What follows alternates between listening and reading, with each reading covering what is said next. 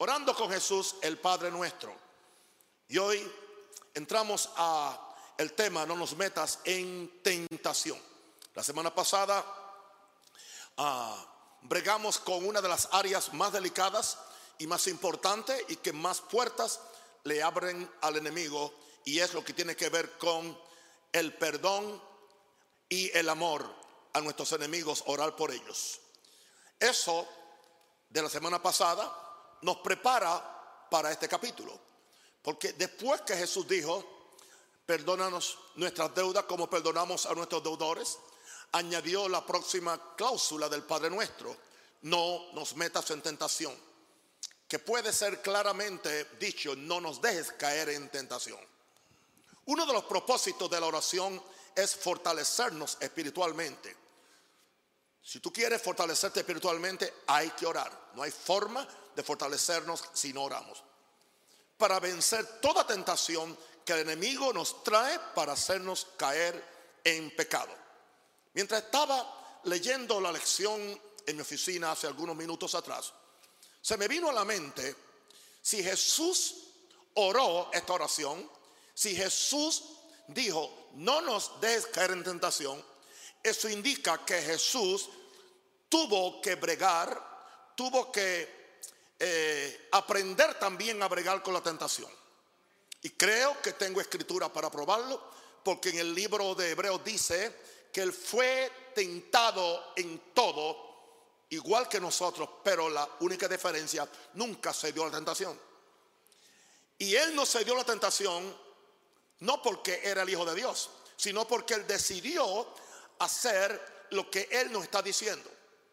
O sea, Jesús no era simplemente un predicador que predicaba para otros y él vivía otra vida. Jesús simplemente enseñaba lo que él era y lo que él padecía y lo que él practicaba. Eso debería ser una buena eh, enseñanza para nosotros los predicadores que muchas veces son muy buenos diciendo a todo el mundo lo que van a hacer, lo que ellos nunca hacen. Jesús no era así. Así que eso me trajo nueva luz de la importancia de esto. Jesús era sometido a tentación en su, en su cuerpo de carne. Estamos diciendo, claro, él no, él no traía el, el ADN de Adán que nosotros cargamos. Pero entonces tendríamos que decir que por qué Adán pecó. Porque Adán y Eva tampoco tenían ningún ADN de pecado. Ellos tenían puramente solamente el ADN del Dios del cielo. Indicando esto, que nosotros no podemos culpar a, Adán de miles de años atrás por mi pecado ahora. ¿Entiende? Porque Jesús tuvo que vencer las tres mismas tentaciones que la serpiente le trajo a Eva, le fueron dadas a Jesús y Jesús las venció. Y yo creo que la razón por la cual Jesús las venció, gracias Espíritu Santo, era para enseñarnos a nosotros que no usemos nuestra humanidad o nuestra debilidad como una excusa para nosotros caer en tentación. Yo no creo que la voluntad de Dios que, que hagamos tentación. Con eso no estoy descontando la posibilidad que por causa de nuestra debilidad, nuestra ignorancia o nuestro descuido espiritual podemos caer en tentación. Yo no estoy predicando un perfeccionismo sin Dios, un perfeccionismo de fuerza de voluntad, no. Todo esto está circunscrito a la gracia de Dios. Levanta la mano y diga, Padre, gracias. Dile, Padre, dame tu gracia y me basta. Padre Santo, aleluya. Ahora, uno de los propósitos de, oración es fortalecernos espiritualmente para vencer toda tentación que el enemigo nos trae para hacernos caer en, pecado.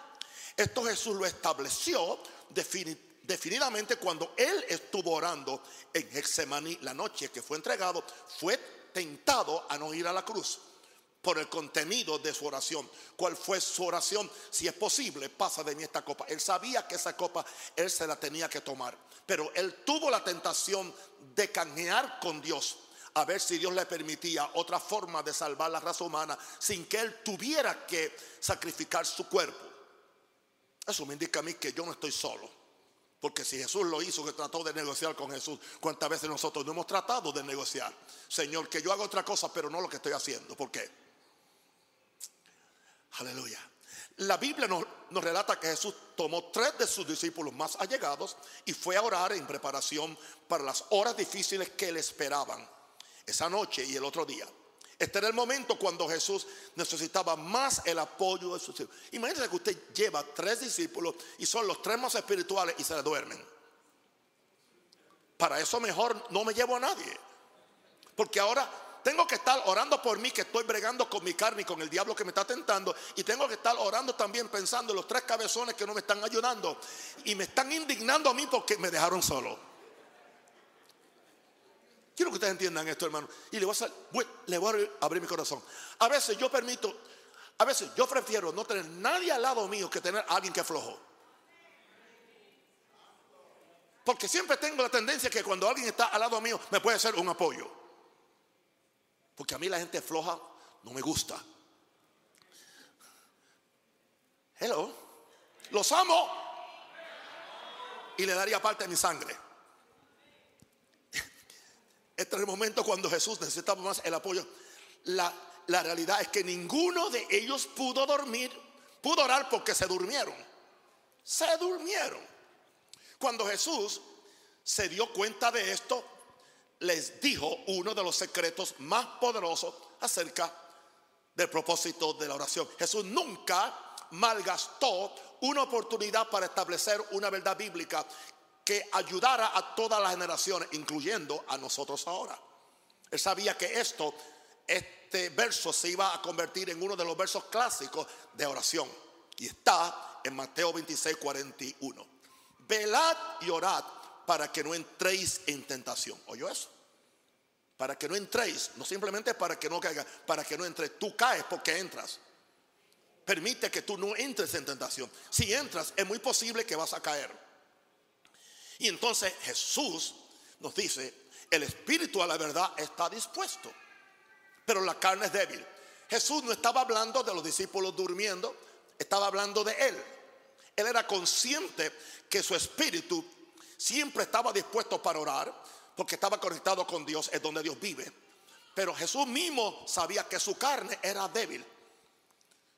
Que la carne sea débil no es que no no no es que es pecaminosa ni que es mala tampoco, sino que es carne, que es humana, que es frágil, que no, que aún no, no, no es, no, no es un cuerpo glorificado. Así que aquí tenemos uno de los principios más importantes. ¿Por qué tenemos que orar? Para no entrar en tentación. ¿Por qué? Porque si, si permitimos que la debilidad de la carne nos controle, entonces ese va a ser el vehículo y la entrada por donde Satanás va a entrar y nos va a tentar. Por eso tenemos que fortalecer nuestro espíritu, aun cuando la carne es débil, seguir fortaleciendo mi espíritu. ¿Cuántas mañanas yo me levanto con la carne débil? Yo no quiero orar. Yo no quiero orar. Ahora, ¿usted cree que yo voy a hacerle caso a la carne? Yo sé el peligro que yo corro con el nivel de autoridad que tengo y el nivel de responsabilidad y el nivel de revelación que tengo y los secretos que Dios me ha entregado, que el diablo quisiera sacarme de este planeta más rápido que ligero. Yo sé eso. Yo sé que estoy en la mirilla del diablo. Y también algunos de mis compañeros que están cerca de mí, cuídense. El espíritu de verdad está débil. Si no tuviéramos ninguna otra razón para orar, esta sería más que suficiente. Porque tenemos que vivir en este cuerpo. Tenemos que hacer la voluntad de Dios. Queremos vivir una vida larga. Queremos ver nuestros nietos, nuestros bisnietos. Queremos ser de bendición al país, queremos ser de bendición a la familia, queremos ser de bendición al reino de Dios y queremos cumplir nuestro propósito profético. Es evidente que somos tentados porque el mismo Señor lo fue. Mateo 4.1. Entonces Jesús fue llevado por el Espíritu al desierto para ser tentado por el diablo. Jesús fue tentado por el diablo. Y fue tentado en el momento de su mayor debilidad en la carne, a los 40 días de terminar su ayuno. Ahora, una cosa es ser tentado, otra es entrar en la tentación. El secreto para no entrar en la tentación es mantener una vida constante de oración y de dependencia absoluta de la gracia de Dios.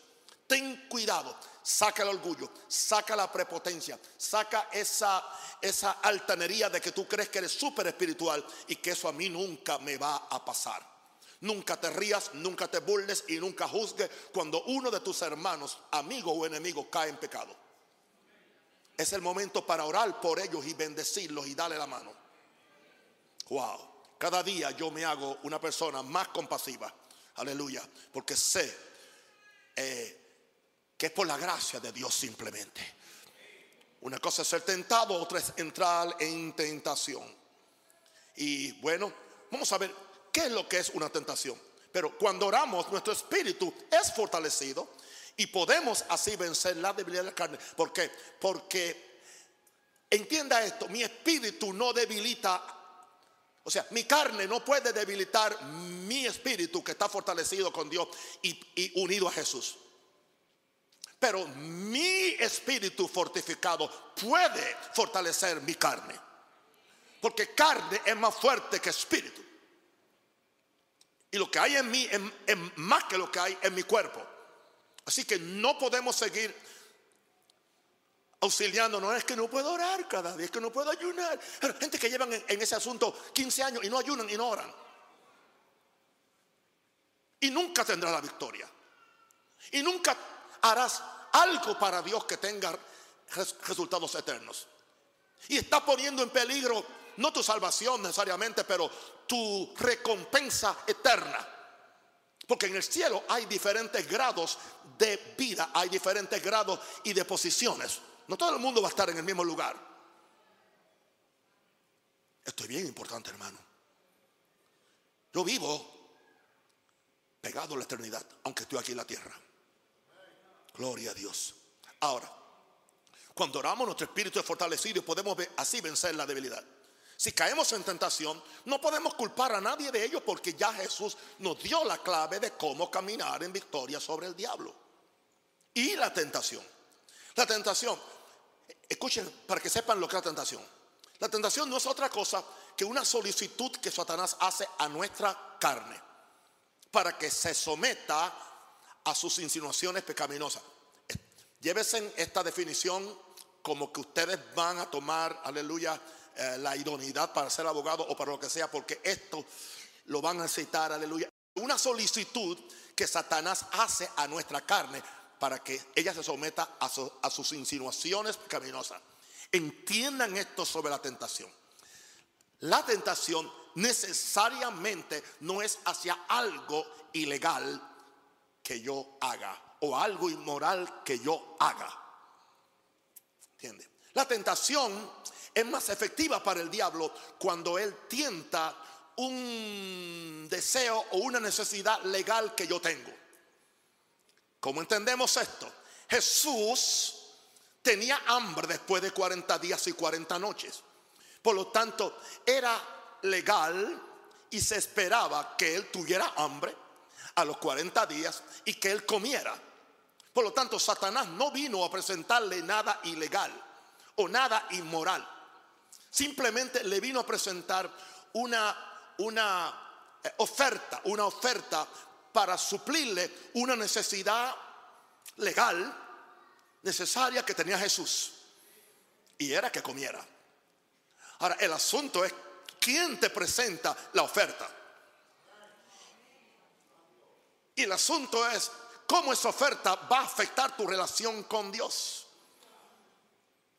Por eso es que, y mire, interesante que la tentación no soy, la, tentación no fue hacer a Jesús rico, porque Jesús no estaba allí.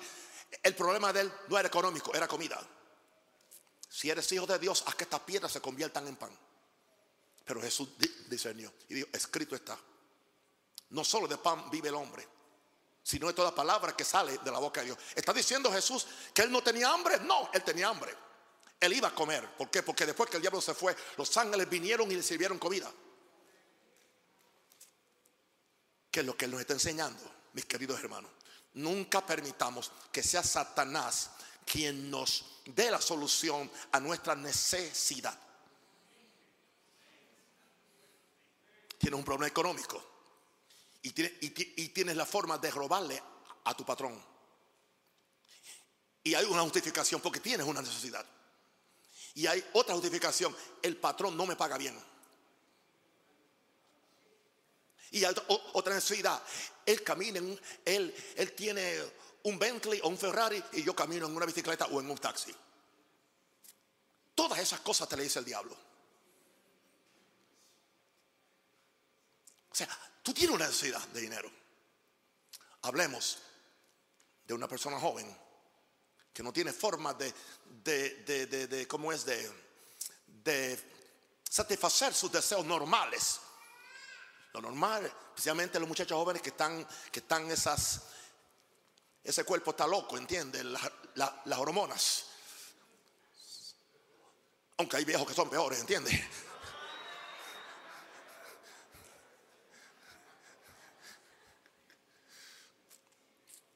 Viene el diablo y le dice, tú tienes derecho a satisfacer tus deseos. Dios, o sea, fue Dios quien te dio esos deseos.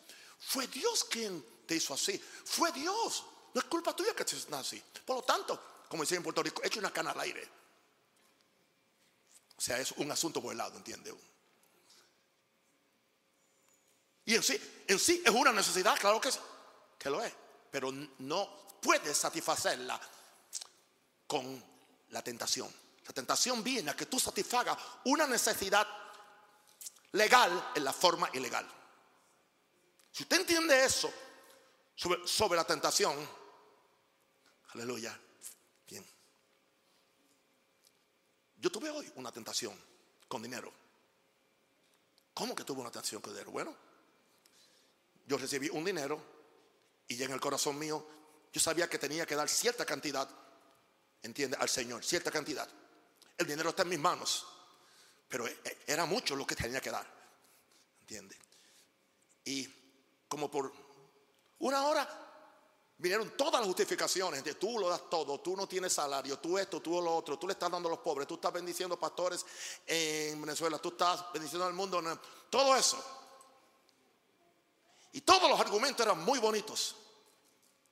Hasta que en uno yo me paré y dije, yo te reprendo, Satanás.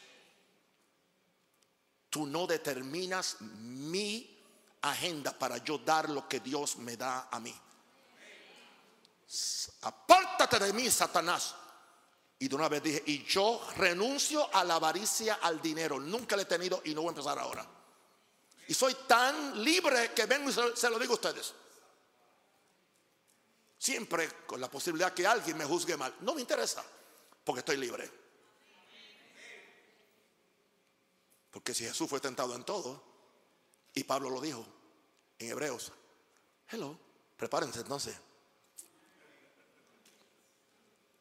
Ahora, gracias Padre. La tentación no es otra cosa que una solicitud que Satanás hace a nuestra carne para que ella se someta a sus insinuaciones pecaminosas. Dependiendo de qué es más fuerte en tu vida, la carne o el espíritu, es que se decide la victoria de la persona cuando se enfrenta a la tentación. En otras palabras, nunca le podrás echar la culpa al diablo. Porque la Biblia dice, este verso no lo tengo aquí, dice, dice, no os ha sobrevenido ninguna tentación que no sea humana sino que Dios es fiel, que juntamente con la tentación dará la salida o la ruta de escape, dice otra versión. O sea que toda tentación es normal a los hombres. Dios no permite que a ti te, te, te tienten en una forma que sea tan sobrenatural que, que el cristiano normal no pueda resistirlo. Y no solamente eso, que entonces Dios también te da una salida para escapar de la tentación. Una de ellas es la convicción del Espíritu Santo. Esa es una de ellas. Por eso hay que mantener una relación íntima con eso. Hermano, estamos en una guerra. Estamos en una guerra. Después que yo descubrí la razón por la cual lo que Satanás me quiso hacer el 23 de mayo en este púlpito, Estoy muy consciente de eso. Después lo, lo, que le pasó al pastor John, aleluya, eh, después de esa gran inauguración. Y después algo que le pasó también al pastor Becerra anoche, ¿entiende? Es una lucha, hermano, hay una lucha. Algo tan grande viene que Satanás tiene un miedo, tiene un terror que está tratando de, de, de ¿cómo es? Desenfocarnos en la palabra, desenfocarnos de seguir haciendo lo que estamos haciendo. Y prepárense ustedes, los que están cerca de mí, que están cantando, que están haciendo, ustedes tienen que saber que esto es una guerra. Y si me persiguen a mí, lo, lo van a perseguir a ustedes. Necesitamos estar unidos, diga unidos. Gracias por venir a estos cultos. Eso indica que yo tengo el respaldo de un pueblo y de un liderato que están conmigo.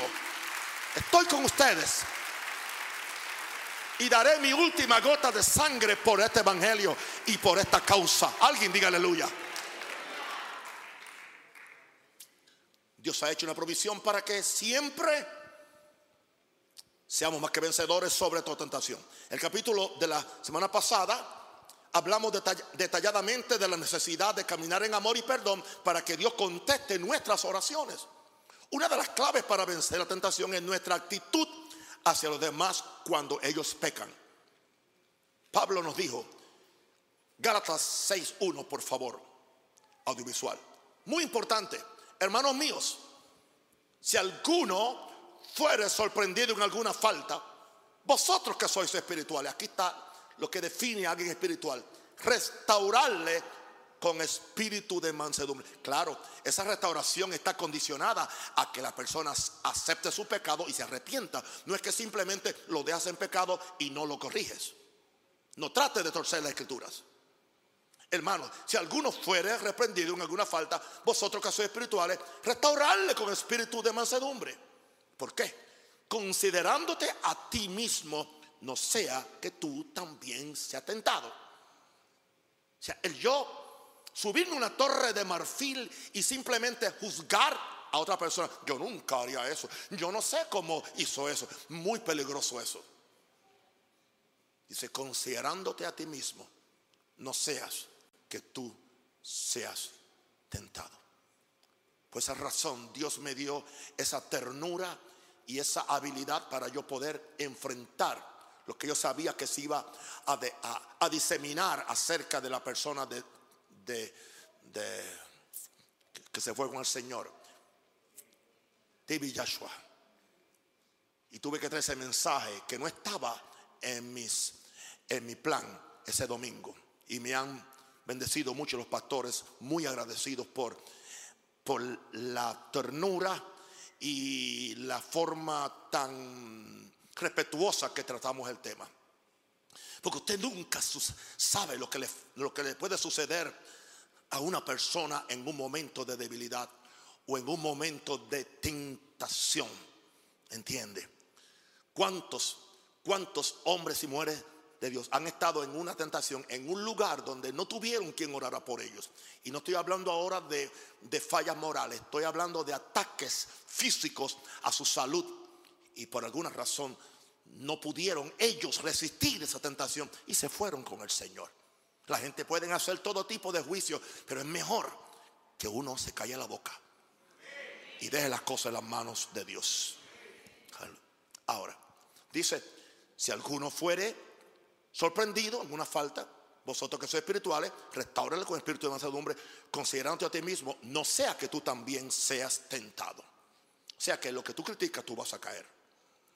Si tengo una actitud legalista y condenatoria hacia mi hermano que es sorprendido en alguna falta pecaminosa, existe la posibilidad y probabilidad que yo sea tentado en la misma área.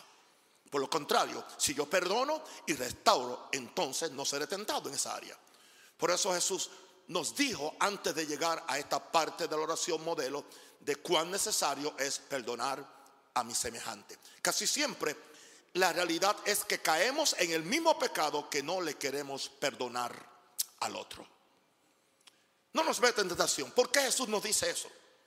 Porque es una petición que le debemos hacer al Padre cada vez que oramos. En la misma forma que pedimos perdón por los pecados cada vez que oramos, debemos pedir cada día la poderosa gracia de Dios para no entrar en tentación. No te confundas con esta frase, no, nos mete en tentación. No es que Dios nos mete en tentación. Sería más correcto decir, lo dije al principio, no nos dejes entrar o caer en tentación. Le estamos pidiendo a Dios que nos dé la gracia, que nos dé el poder para resistir la tentación. Cuando estés orando, declara que Dios te dará la victoria. Porque dice 2 Pedro 2.9 que Dios sabe sabe el Señor librar de tentación a los piadosos. O sea que los piadosos son tentados. Y reservar a los injustos para ser castigados en el día del juicio. Dos cosas diferentes. A los piadosos Dios los sabe librar. Porque ellos corren hacia Dios. Los injustos no, porque ellos no corren hacia Dios. Y dice, y fiel es Dios. Ahora vamos a ver cuál es la responsabilidad de Dios y cuál es, cuál es la mía. Primera Corintios 10, 10, 13. Y fiel es Dios que nos dejará ser tentados más de lo que podéis resistir, sino que dará también juntamente con la tentación la salida para que podáis soportar. ¿Quiere que te diga algo, mi querido? No juegues con la manzana. No mires la manzana. No acaricies la manzana. No estoy hablando de una fruta. Estoy hablando de lo que Dios dijo que es pecado. Si Dios dijo que algo es pecado, Él sabe mejor que yo. Y es posible que yo no tenga la misma idea que yo. Y es posible que yo crea que Dios es injusto o que Dios no es justo. He's not fair. A mí me gusta eso. Cuando Dios te dice algo, es porque Dios sabe lo que a ti. Eres su hijo y Él te ama. Él quiere lo mejor para ti. Él quiere lo mejor para ti. Gloria a Dios. Ahora, fiel es Dios. No dejará ser tentado más de lo que puedes resistir, sino que dará también juntamente con la tentación la salida para que podáis resistir. No nos metas en tentación. Es una, una realización de la tentación que es común a todos los hombres. Y tenemos que velar y orar cada día para no entrar en ella. No tenemos que vivir en un ciclo vicioso de pecar y arrepentirnos por la misma cosa todos los días. No, eso no es. Cada día podemos ir a nuestro sumo sacerdote, que es Jesús, para ser socorrido en la tentación.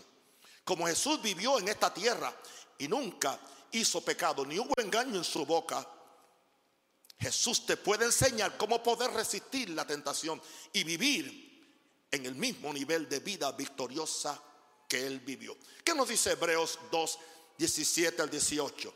Hebreos es uno de los libros más poderosos en cuanto al ministerio de Jesús hoy sentado a la dieta del Padre. Si hay un libro que usted debe leer y complicarse la vida entendiendo, entendiéndolo es Hebreos. Por lo cual, dice el verso 17, por lo cual debía ser, ser en todo semejante a sus hermanos para venir a ser misericordioso y fiel sumo sacerdote en lo que a Dios se refiere, para expiar los pecados del pueblo. Pues en cuanto él mismo padeció, siendo tentado, es poderoso para socorrer a los que son tentados. O sea, tienes alguien sentado en la dieta de Dios, tiene alguien sentado en el cielo que está orando por ti. ¿Se acuerdan cuando antes de Jesús el entregado, Jesús le dijo, Pedro, yo he orado por ti para que tu fe no falte. Yo sé que Satanás quiere zarandearte o moverte como a trigo, pero yo he orado por ti para que la fe no falte. Usted dice, entonces, Dios no contestó la oración de Jesús porque él negó a Jesús. Es posible que iba a ser más fuerte que negar a Jesús lo que él iba a hacer. Posiblemente lo, iba a maldecir y simplemente abandonar completamente a Jesús. Porque Jesús oró. Y no hay oración que Jesús haga que el Padre no le contesta. Yo he rogado al Padre por ti que tu fe no falte.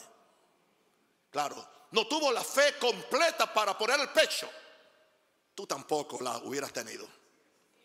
Por eso yo no juzgo a Pedro.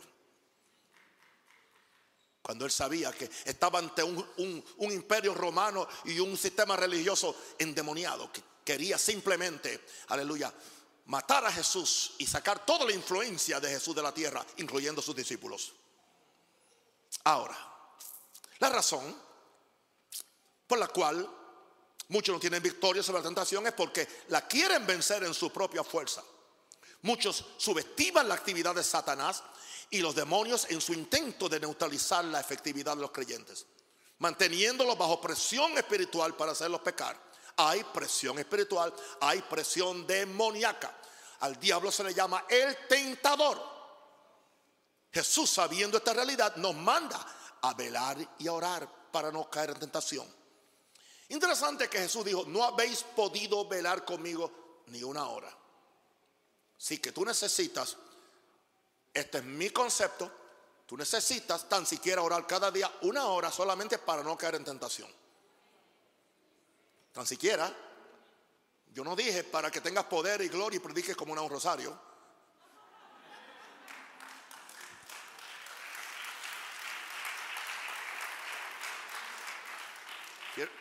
Querido, quiero decirle, esto que yo enseño no es legalismo. Esto no es religiosidad. Esto es imperiosa necesidad. Hubiera yo desmayado si no creyese que veré la bondad en la tierra de los vivientes.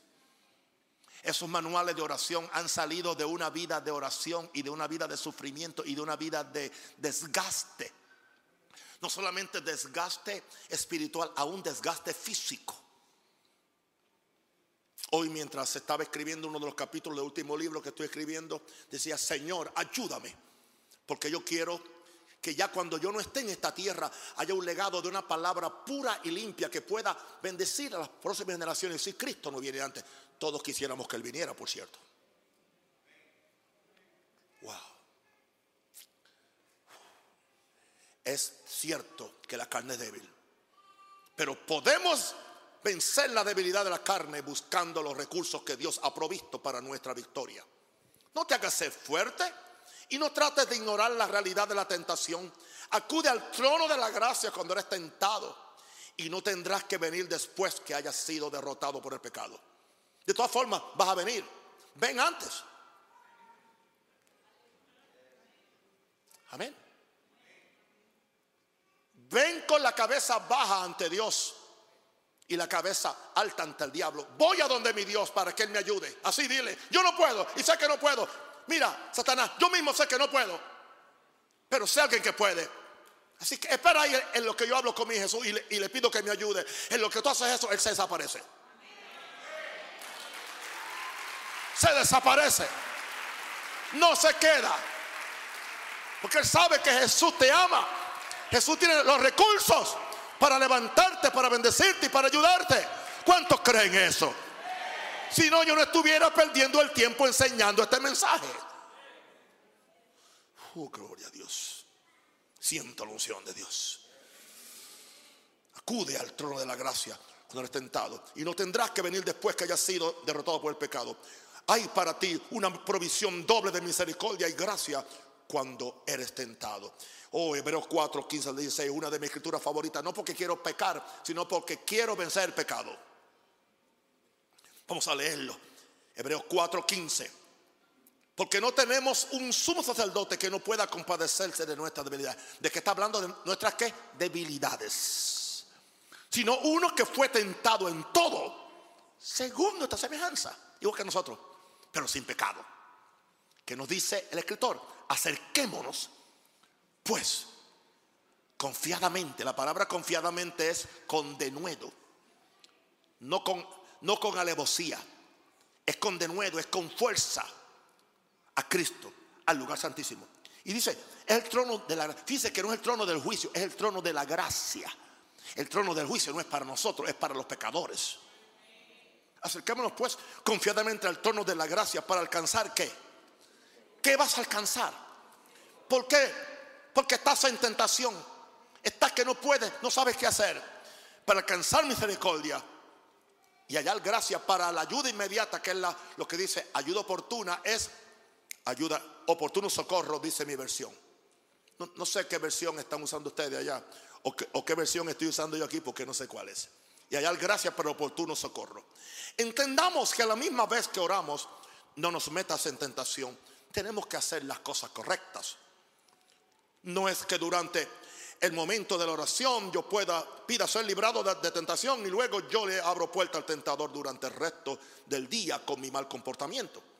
Por eso es importante que durante el tiempo de oración presentemos nuestro cuerpo, especialmente el cuerpo, porque son algunos miembros de nuestro cuerpo los que se revelan para que yo peque. De acuerdo a Romanos 12.1. ¿Y, que, ¿Y cómo es esta presentación? Vamos a ver en Romanos 12.1. Así que hermanos, os ruego por la misericordia de Dios que presentéis vuestros cuerpos en sacrificio vivo, santo y agradable a Dios, que es vuestro culto racional. Dile al Padre, dile al Padre que le estás presentando cada miembro de tu cuerpo. Puedes presentarle uno por uno hasta tus partes secretas, ¿ok? Es entre tú y Dios. Dios no se ofende contigo porque Él fue quien las hizo.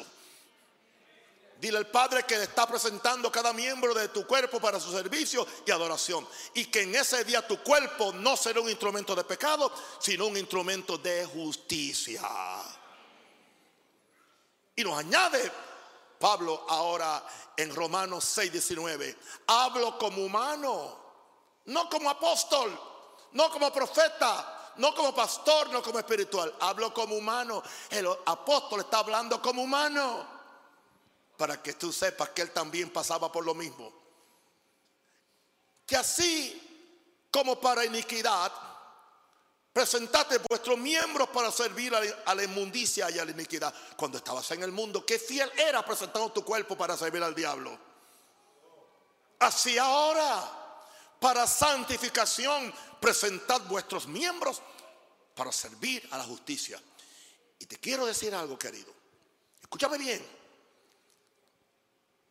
mientras más profunda era tu vida de pecado de la cual tú saliste. Y tú vienes ahora a la gracia. Tu lucha no es lo mismo que aquel que no tenía una vida profunda de pecado. De acuerdo a la profundidad pecaminosa de la cual tú estuviste y practicaste, cuando tú entres al Evangelio tienes que meterte a la profundidad de Dios, porque si no, no vas a resistir. Ahora, quiero decirle algo. Escúchame bien, querido. Yo nunca estuve en una profundidad de eso de pecado del mundo, de droga, de baile, de adulterio, fornicación, nada de eso. Pero aún así, yo escogí vivir en una profundidad espiritual para no ser tentado a caer en una profundidad de la tiniebla.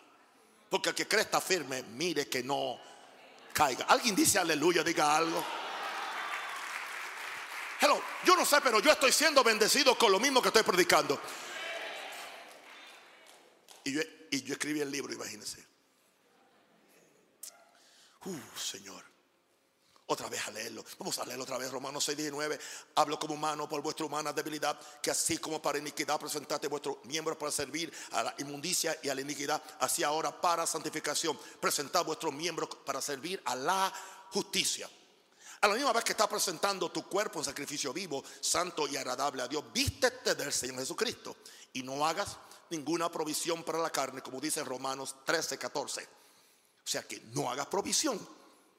No hagas provisión. Si tienes problemas con la pornografía, no mires ni la revista de sport donde aparece la muchacha, aleluya, ah, con sus porras. Tú no puedes ver ni eso. Se fueron los amenes, ¿qué fue? Es más, tú, tú, tú tienes que evitar hasta la apariencia de pecado. ¿Dije algo equivocado o, o toqué un área tierna? Le estoy ayudando, mi santo, le estoy ayudando.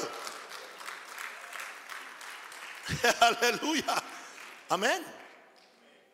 Viste del Señor. Y no haga provisión para la carne. Pídele al Padre que te vista de la santidad. Pídele al Padre que te vista de la pureza. Pídele al Padre que te vista de la humildad. Pídele al Padre que te vista del poder de Cristo para que puedas resistir firme en la fe. Y Satanás, a Satanás que anda como león rugiente buscando a quien devorar.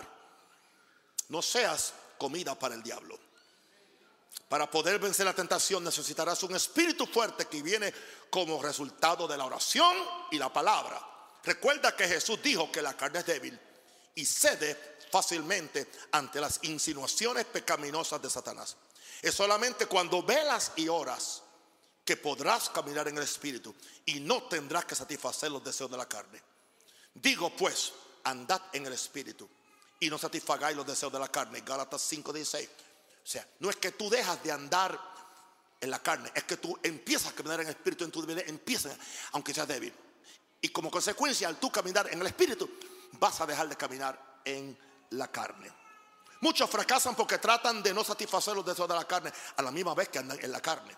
Otros han comprado la mentira que nadie puede vivir todo el tiempo libre de pecado y han optado por una vida mediocre, pecando cada mañana y arrepintiéndose cada noche. Jesús sabía lo que estaba diciendo cuando nos dejó esta poderosa oración.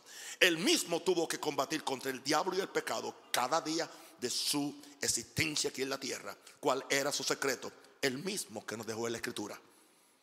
Velad y orad para que no entréis en tentación. El espíritu de la verdad está dispuesto por la carne débil. La voluntad de Dios es que lleguemos a la estatura de Jesús. De forma que cuando el diablo venga con sus tentaciones, no, no encuentre nada en nosotros. Es evidente que lo que responde a la tentación es aquello que está dentro de mí, que no es santo. Estoy por terminar. Importante esta última escritura. Santiago, capítulo 1, versos 13 a 14. Por favor, vamos a leerla. Santiago 1, bienaventurado, ok, no, el verso 13, cuando alguno es tentado, no diga que es tentado de parte de Dios, porque Dios no puede ser tentado por el mal, ni él tienta a nadie. ¿Están listos para esto? Sino que cada uno es tentado cuando de sus propias. La palabra concupiscencia es deseos intensos, deseo fuerte. Cada uno es tentado cuando de sus propios deseos intensos es atraído y seducido. Ten cuidado con tener deseos intensos por cosas que no te pertenecen a ti y que Dios no ha dicho que son tuyas. Hello. Ora cada día. Si quieres tener deseos intensos, tenlo por la Biblia, por los salmos, por los proverbios, por mis libros, por amar a la gente, aleluya, por hacer la voluntad de Dios. ¿Alguien dice aleluya? Wow. Ora cada día, no nos metas en tentación, para que resistas la tentación y recibas la corona de vida. Hay una corona de vida en Santiago 1 al 12 y concluyo. Bienaventurado el varón que soporta, el varón o la varona. ¿Cómo están las varonas aquí? Aleluya. Bienaventurado el varón y la varona que soporta la tentación. Porque cuando haya resistido la prueba, recibirá la corona de vida que Dios ha prometido a los que le aman. Interesante que cómo vamos a vencer amando a Dios, sigue amando a Dios, sigue amando a Dios, intensamente, pasionalmente amando a Dios, pasionalmente amando a Dios, pasionalmente orando. Que te amen fanáticos, no importa, no importa, no importa, no importa. Esposas, no se quejen si sus esposos se pusieron a orar espirituales y están orando mucho. Usted lo quería así, usted oró así. Ahora no se queje. Una pregunta, ¿usted lo prefiere viendo pornografía o lo prefiere viendo a Jesús? cuando Él regrese de Jesús, va a ser contigo un amante puro. Y va a tratarte a ti como Jesús trata a la iglesia. Esto es para alguien aquí que le hacía falta, gloria a Dios. Bendito el Señor. Alguien dice aleluya.